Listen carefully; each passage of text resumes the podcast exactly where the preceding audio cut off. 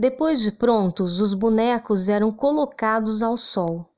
Ninguém lhe ensinara, mas ela os depositava nas manchas de sol no chão, manchas sem vento nem ardor. O barro secava mansamente, conservava o tom claro, não enrugava, não rachava. Mesmo quando seco, parecia delicado, evanescente e úmido, e ela própria podia confundi-lo com o barro pastoso. As figurinhas assim pareciam rápidas, quase como se fossem se movimentar. Olhava o boneco imóvel.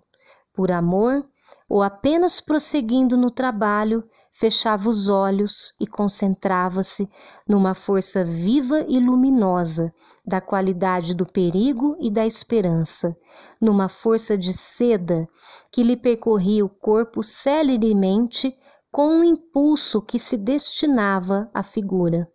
Quando enfim se abandonava, seu fresco e cansado bem-estar vinha de que ela podia enviar, embora não soubesse o que, talvez. Sim, ela às vezes possuía um gosto dentro do corpo, um gosto alto e angustiante que tremia entre a força e o cansaço. Era um pensamento como sons ouvidos, uma cor no coração. Antes que ele se dissolvesse maciamente rápido no seu ar interior, para sempre fugitivo, ela tocava com os dedos num objeto, entregando.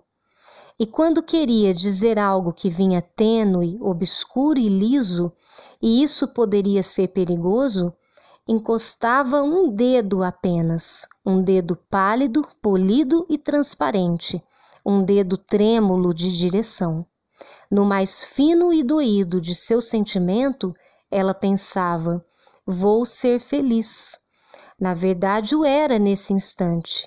E se em vez de pensar sou feliz, procurava o futuro, era porque obscuramente escolhia um movimento para frente que servisse de forma à sua sensação. Assim juntara uma procissão de coisas miúdas, que davam-se quase despercebidas no seu quarto. Eram bonecos magrinhos e altos como ela mesma, minuciosos, ligeiramente desproporcionados, alegres, um pouco surpreendidos, às vezes parecia um homem coxo rindo.